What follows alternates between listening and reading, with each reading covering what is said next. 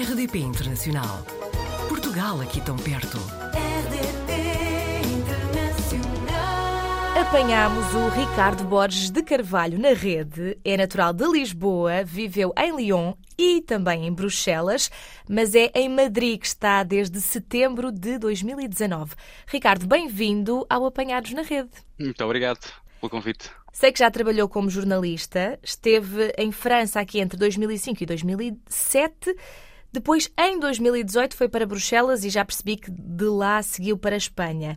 Uh, Perguntava-lhe então, recuando aqui até 2005, porquê na altura sair de Portugal e porquê repetir esta experiência tantos anos depois, não é? Uh, Basicamente porque, ou seja, foi sempre um fator económico que me levou a sair. Eu, eu trabalhava na, na SIC Notícias na altura, em 2005, e tive um Certo. convite para ir para a Euronews em Lyon, em 2005, 2007. Mas depois voltei a Portugal para a SIC Notícias porque, bom, estava apaixonado por uma rapariga portuguesa um, e, e queria voltar a, estar, a estarmos juntos. Então vol- voltei para estar com ela. E depois estive em Portugal entre 2007 e 2018 na SIC Notícias, fui jornalista, apresentador, um, coordenador, ou seja, aquela pessoa que faz os alimentos dos, dos jornais. Um, mas depois sentia que, apesar da minha paixão ser o jornalismo e de, e de eu continuar a ser, eh, acho que a gente, uma vez que é jornalista, nunca deixa de ser, porque continua a estar atento à atualidade, gosto de continuar a ver as notícias, mas sentia que, eh, em termos financeiros, não acompanha, a responsabilidade não acompanhava a remuneração. Uhum. E em 2018 tive a oportunidade de, de sair e fui para Bruxelas tentar a sorte. Também é verdade que tinha alguns amigos em Bruxelas que me ajudaram um pouco a, a introduzir na bolha europeia do, do jornalismo europeu. Um, e então voltei a trabalhar para a Euronews a partir de Bruxelas, mas também a fazer outras peças para, para a RTP, neste caso, para um programa que existia um, sobre assuntos europeus. À distância já fomos colegas, não é? Sim, sim, sim, sim. À distância já, já trabalhámos, eh, até, até cheguei a fazer algumas coisas para a Antena 1 também, portanto, na- nesse programa de assuntos europeus, mas já, já deixei essa vida já há uns eh, 3, 4 anos. Mas neste momento o Ricardo trabalha na Olympic Broadcasting Services, que coordena eh, as, as transmissões dos Jogos Olímpicos, não é?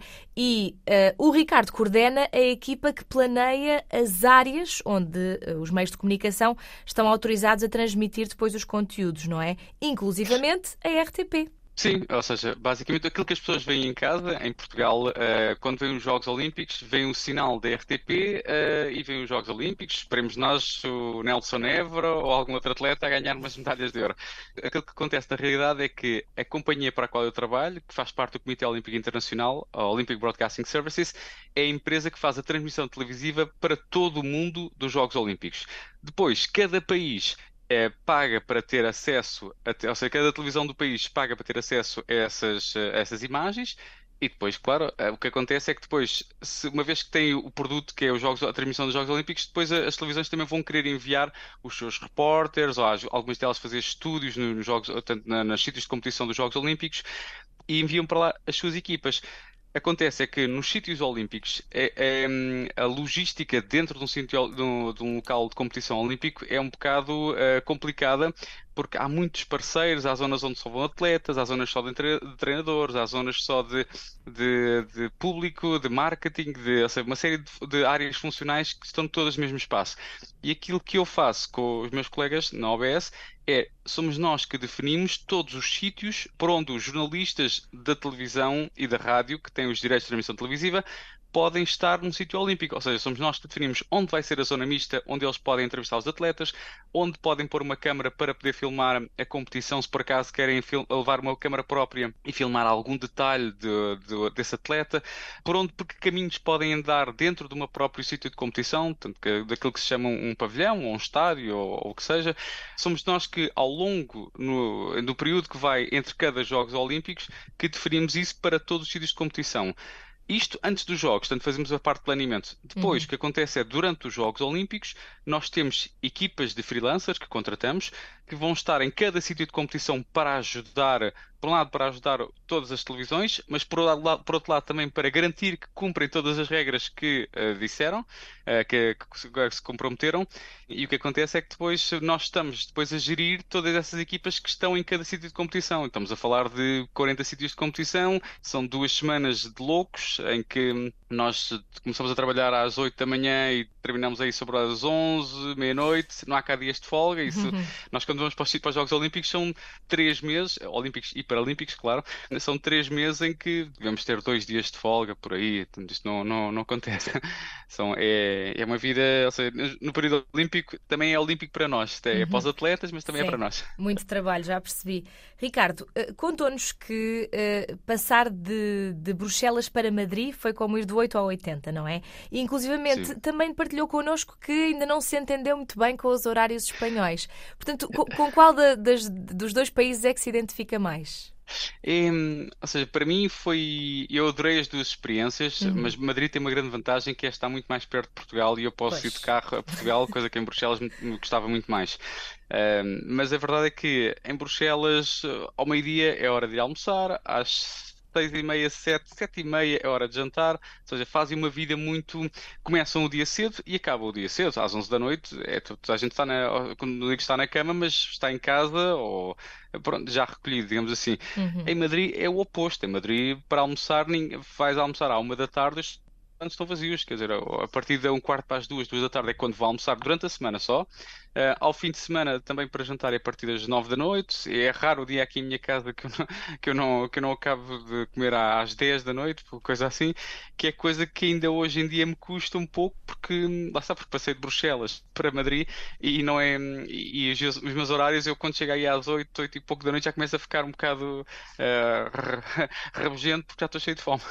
É isso. Pois, pois acredito. Mas eh, temos aqui esta percepção de outros portugueses que estão em Espanha, não só em Madrid, que uh, os espanhóis passam muito tempo na rua. Soubemos, Sim. inclusivamente, de uma portuguesa que está também em Madrid, que diz que anda para todo o lado de bicicleta. É, é mesmo uma realidade, porque o Ricardo também falou dos espaços verdes, não é? Sim, sim, isso é, é, das coisas que eu mais gosto em Madrid. É sem uhum. dúvida, eu, eu tenho a sorte que moro relativamente perto do Parque do Retiro, um, o que é uma grande vantagem aqui em Madrid, porque, porque no fundo é o parque principal da cidade. E, e, e à volta de Madrid existe o que eles chamam um anel verde, que é um anel de 45, 50 km, uh, em que se pode andar de bicicleta, percorrer Madrid. Imaginem, é como se em Lisboa. Um, todo, houvesse uma segunda circular ou um eixo norte-sul que fosse só para bicicletas.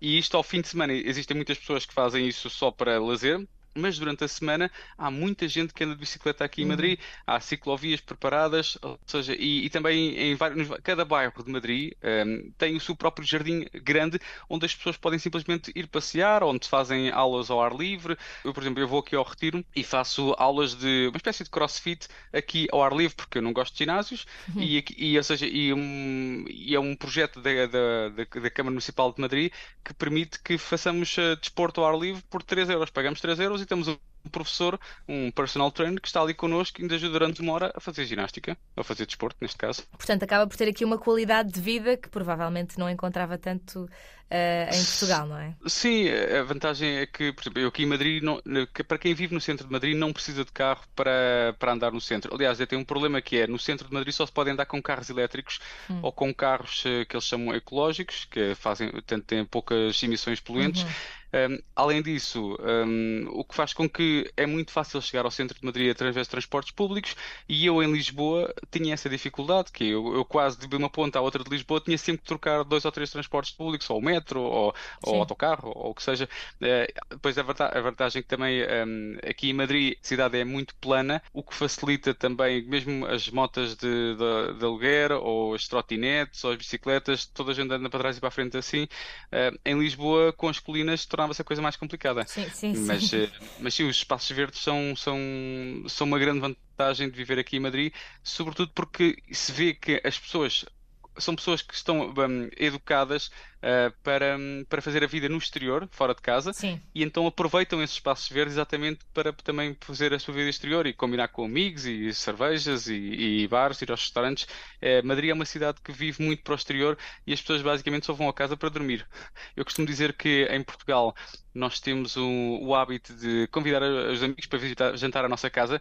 Em Espanha, não, a gente vai jantar com os amigos no restaurante ou Uhum. ao, ao bar, ou seja, ninguém quase convida ninguém para vir a casa, só os portugueses é que fazem isso entre nós. Diria que dormir é coisa que não tem feito muito desde que foi pai recentemente, não é? Sim, tem sido, tem sido uma aventura maravilhosa, incrível. Uh, fui aí há menos de um mês.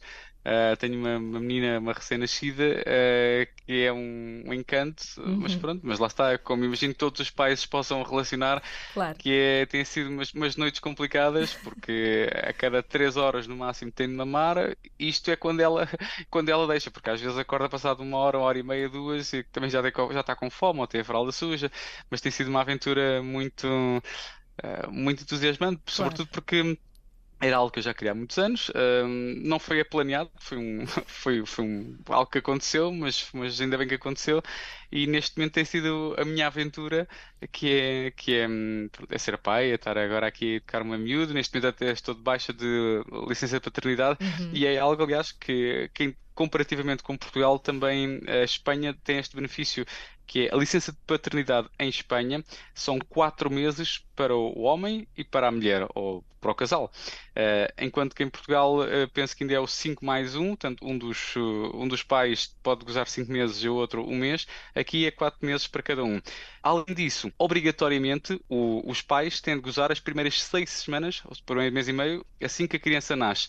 Caso algum deles não o faça, perde o resto da baixa de paternidade. O que obriga exatamente, entre aspas, a que os pais estejam neste momento. É algo que não. As empresas podem, ah, mas é mesmo importante terminar este projeto ou o que seja.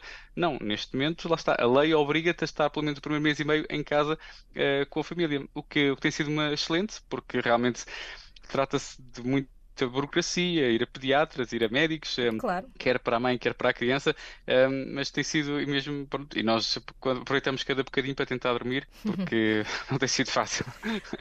É aí em Madrid que vê a sua filha a crescer? Sim, uh, neste momento sim, porque a minha vida está, hum, ou seja, eu quando estava em Bruxelas, em Lyon, um, sempre imaginei voltar a Portugal porque tenho, é o meu país, Uhum. São os meus amigos, está aí, a minha família está aí, e então sentia mais essa distância. Felizmente, agora, estando em Madrid, ainda para mais, a minha mãe mora cerca da fronteira, perto da fronteira com, com a Espanha, mora em Idenha Nova, então é, são três horas e meia de carro daqui de Madrid até Idenha Nova, portanto posso ir vê-la quando, ou um fim de semana, ou mesmo até ir à sexta-feira e voltar no domingo, que é o que eu costumo fazer. Ou seja, e a minha vida neste momento está organizada para estar aqui em Madrid. A minha mulher também é espanhola, a minha filha é, é espanhola e portuguesa. Estamos Uhum. neste momento a tratar do- dos trâmites do consulado português para, para que também tenha a nacionalidade portuguesa, mas nasceu aqui em Espanha. E pronto, e por isso, ou seja, não me vejo voltar a Portugal nos próximos anos. Por um lado, infelizmente, porque é o meu país e sou, tenho muitas saudades de, de estar aí. Por outro lado, a vida levou-me para aqui, eu não estava nada previsto que, que aqui estivesse e, e olha, aconteceu assim e neste momento estou, estou bem. E que continua a estar bem e, eh, Ricardo, provavelmente havemos de nos encontrar novamente, nem que seja eh, porque eh, acabamos por trabalhar na mesma área e havemos de falar novamente com certeza. Muito obrigada por ter estado no Apanhados na Rede e até uma próxima. Muito obrigado, sim, até uma próxima. Portugal ao alcance de um clique. rdp.internacional.rtp.pt RDP Internacional. Portugal aqui tão perto.